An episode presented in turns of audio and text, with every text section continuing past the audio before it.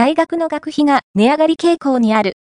日本学生支援機構 JASSO の調査によると、2020年時点で、大学、昼間部の学生の49.6%が奨学金を受給していることが明らかになっている。クレジットカードで学費が支払える学費公共スマート払いについて、インタビューを行った